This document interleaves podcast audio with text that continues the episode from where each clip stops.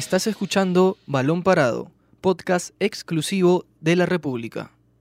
¿Qué tal amigos? ¿Cómo están? Mi nombre es Diego Zanate y les doy la bienvenida a una nueva edición del podcast Balón Parado, exclusivo de la República. En esta oportunidad estoy con Ángelo Torres, Marco Coello y Luis Imaña para hablar de la ya clasificación ¿no? de Perú hacia los cuartos de final, lo que se le viene al equipo de Gareca, así como las palabras de Pablo Guerrero, quien ha dado la, la cara frente a los malos resultados que ha tenido Perú contra Brasil, ¿no? Una oleada desastrosa. Pero nada, ya comenzamos el programa rápidamente. Marco, ¿cómo estás? Bienvenido. Diego, ¿qué tal? ¿Cómo estás? Un saludo para, para ti, para todos los compañeros y para todos los oyentes de Balón Parado. Un lunes, eh, un inicio de semana bastante complicado, ¿no? Luego de, la dura derrota de, de Perú ante Brasil.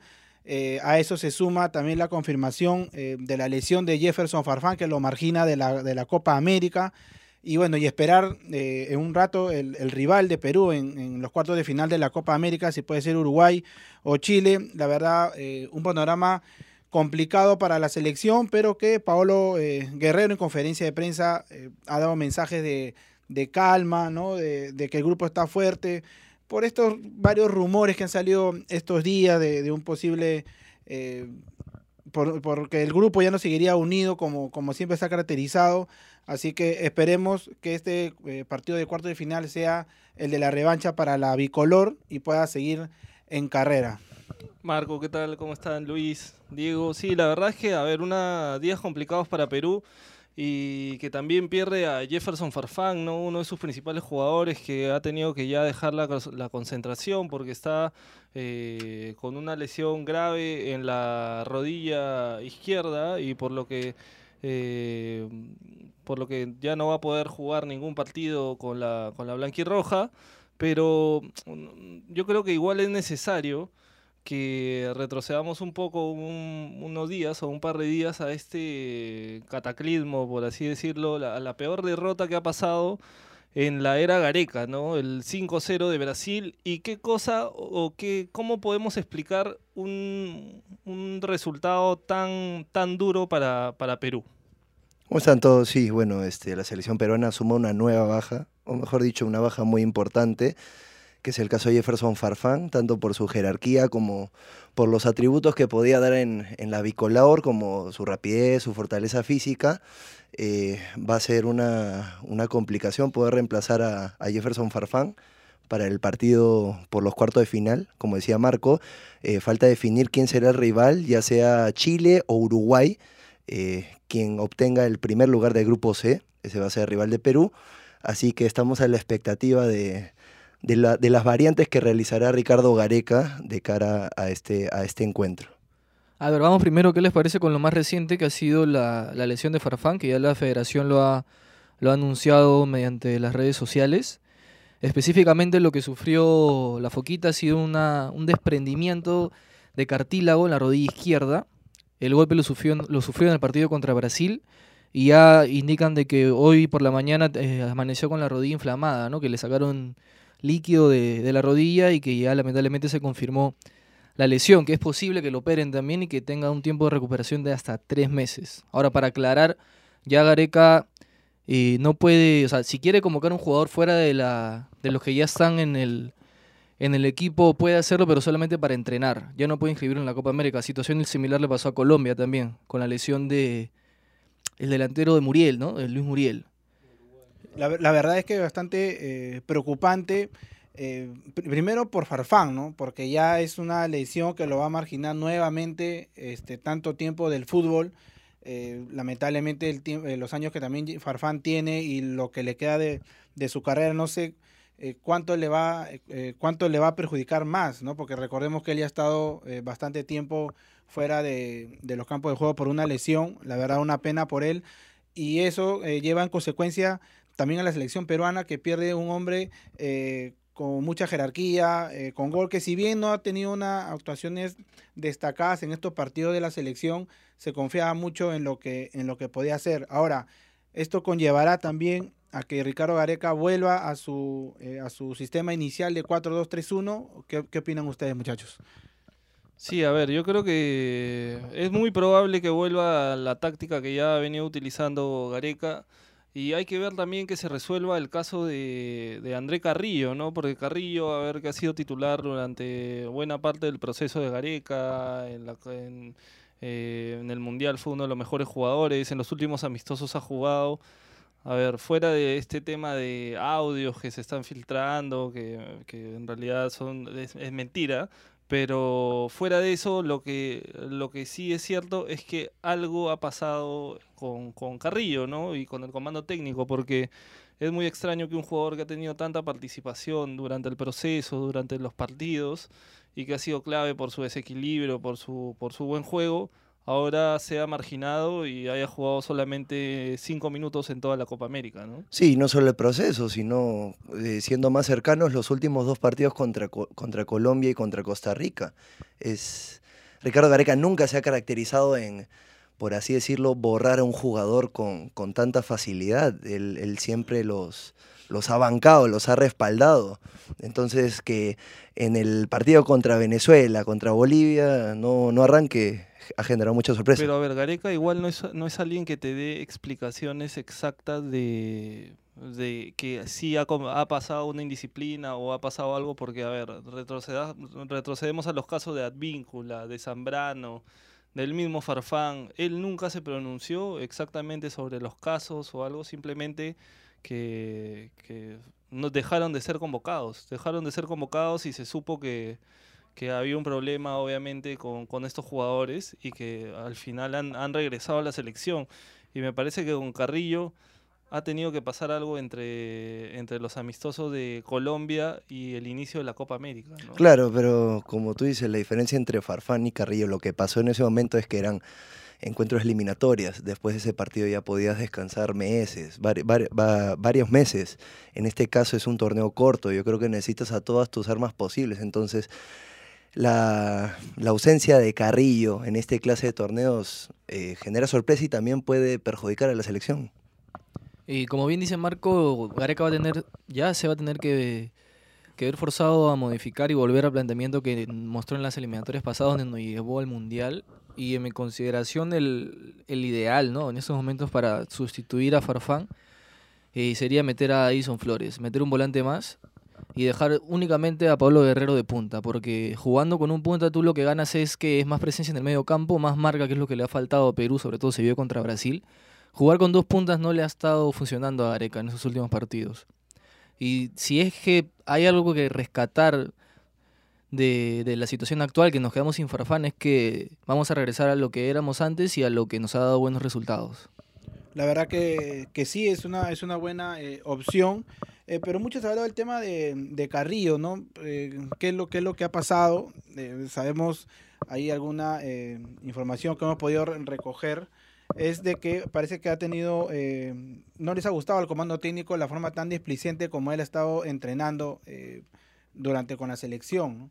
Entonces, ello no, no ha sido de, de todo agrado del, del, comando técnico, inclusive algunos directivos también habrían mostrado su molestia.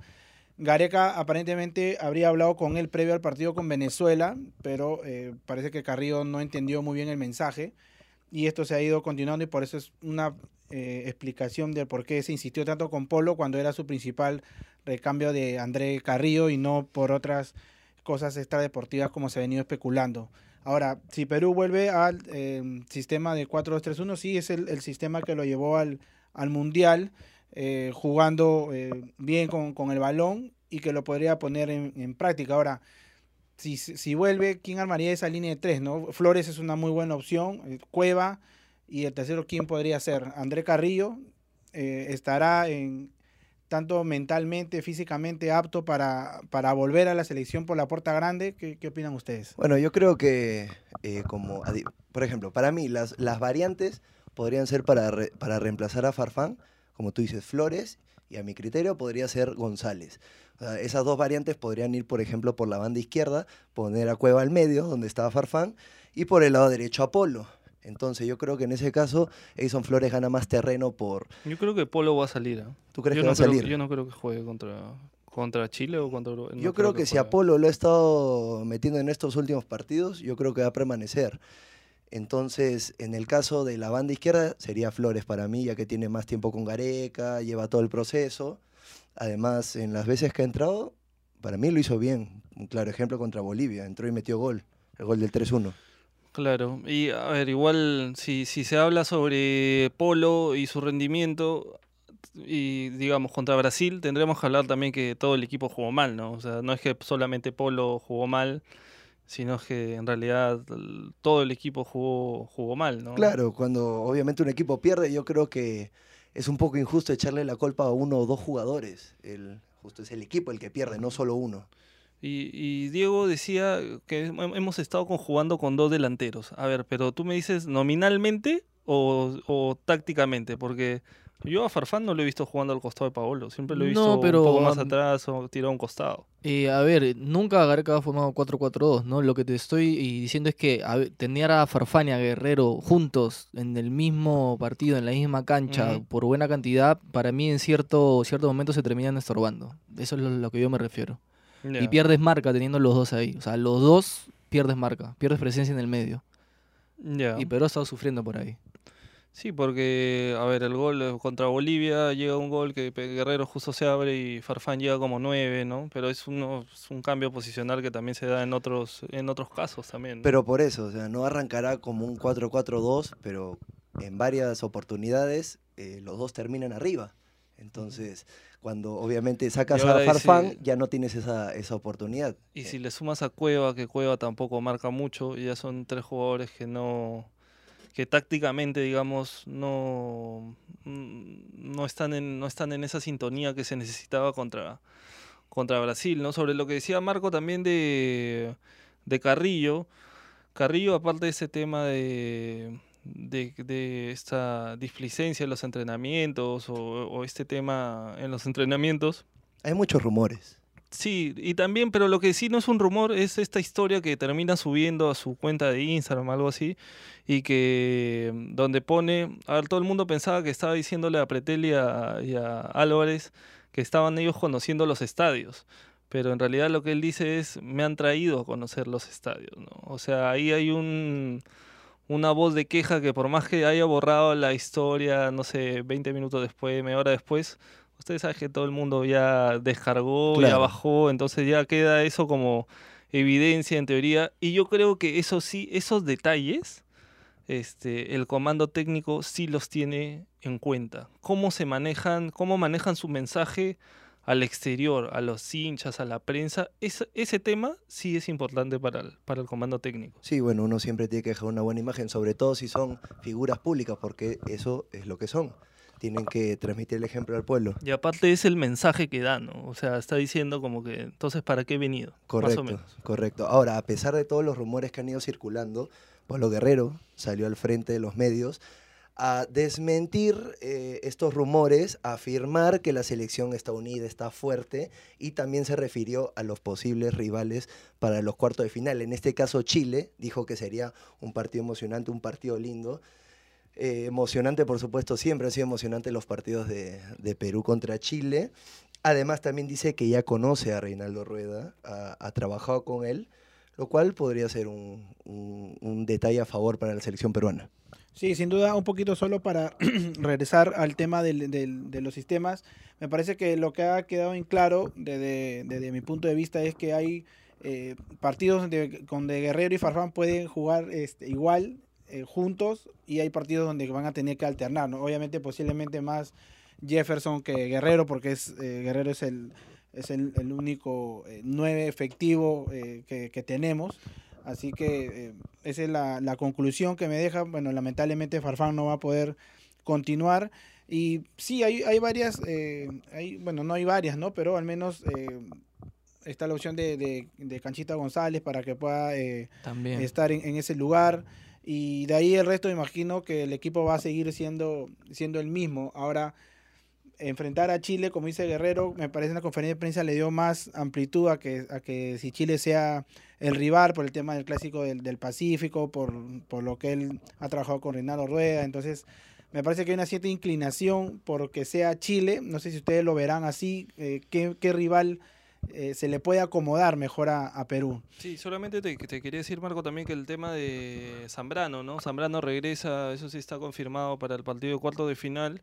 Y sobre lo que, para cerrar ya el tema de Paolo y lo que ha dicho, también señaló que sobre ese tema de los, de los supuestos audios, ¿no? O de los audios falsos, dice, es horrible todo lo que está saliendo. Nos duele que se hablen esas cosas. El grupo está fuerte y no hay ningún problema en él. Vamos a demostrarlo en el próximo partido, ¿no? Sí, palabras ya tratando de, de calmar las aguas, ¿no? Un poquito y, y dar el mensaje de unión hacia afuera, ¿no? De la, de la selección. Pero ahora, con lo que dijo Marco, rápidamente yo quiero saber también lo que piensan ustedes. ¿A qué? Sé que no estamos en posición de elegir, ¿no? Pero ¿a quién prefieren ustedes en cuarto de final? ¿Chile o Uruguay y por qué? Así brevemente nada más. A ver, yo a varias personas les he escuchado decir que prefieren de los dos rivales jugar contra Chile. Ahora, para mí, yo preferiría que juegue contra Uruguay.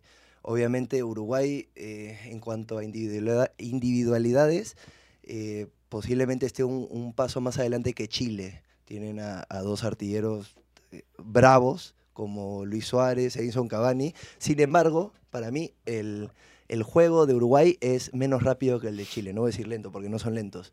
Y, y el juego rápido a, a Perú siempre le ha afectado. Sí, se vio contra Brasil, ¿no? Es, pasó, pasó mucha factura Sí, eso. ¿no? Y, y no solo contra Brasil, yo me acuerdo de hasta partidos amistosos contra equipos asiáticos. Nunca me voy a olvidar el amistoso contra Corea, que a pesar de no ser físicamente altos o, o grandes, su rapidez complicaba en muchas ocasiones a la selección peruana. Sí, a ver, eh, yo también particularmente, eh, yo me decanto más en realidad por la opción de, de Chile, ¿no? Y más que nada justamente por lo que decía Guerrero, por ver ese, ese plus que te da jugar contra el clásico rival, que creo que ahí las emociones eh, también toman un rol protagónico en ambos equipos.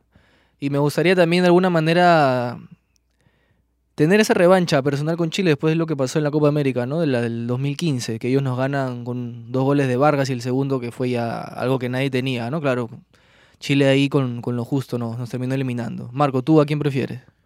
Sí, la verdad es, es bastante complicado, ¿no? De- decir, eh, porque las dos selecciones están eh, por encima de la de Perú. Si bien Perú en un partido amistoso en el último encuentro lo, lo goleó a Chile, pero Chile ha evolucionado, me parece, en el, en el juego. Con Reinaldo Rueda ya eh, se ve la mano del- del técnico. Entonces, me parece que los dos son bastante complicados porque Uruguay también, al margen de Cavani y de Suárez, tiene una generación de, de jugadores. eh, que le han dado, me parece, más, eh, más dinámica a, a su juego. ¿no? No, no es un juego de- del toque ni nada, pero tampoco ya no es tan friccionado como, como antes. Y ello me parece que podría complicar eh, más a Perú eh, que Chile, que sigue teniendo una, una dinámica y, y puede dejar por ahí ciertos, ciertos espacios. ¿no?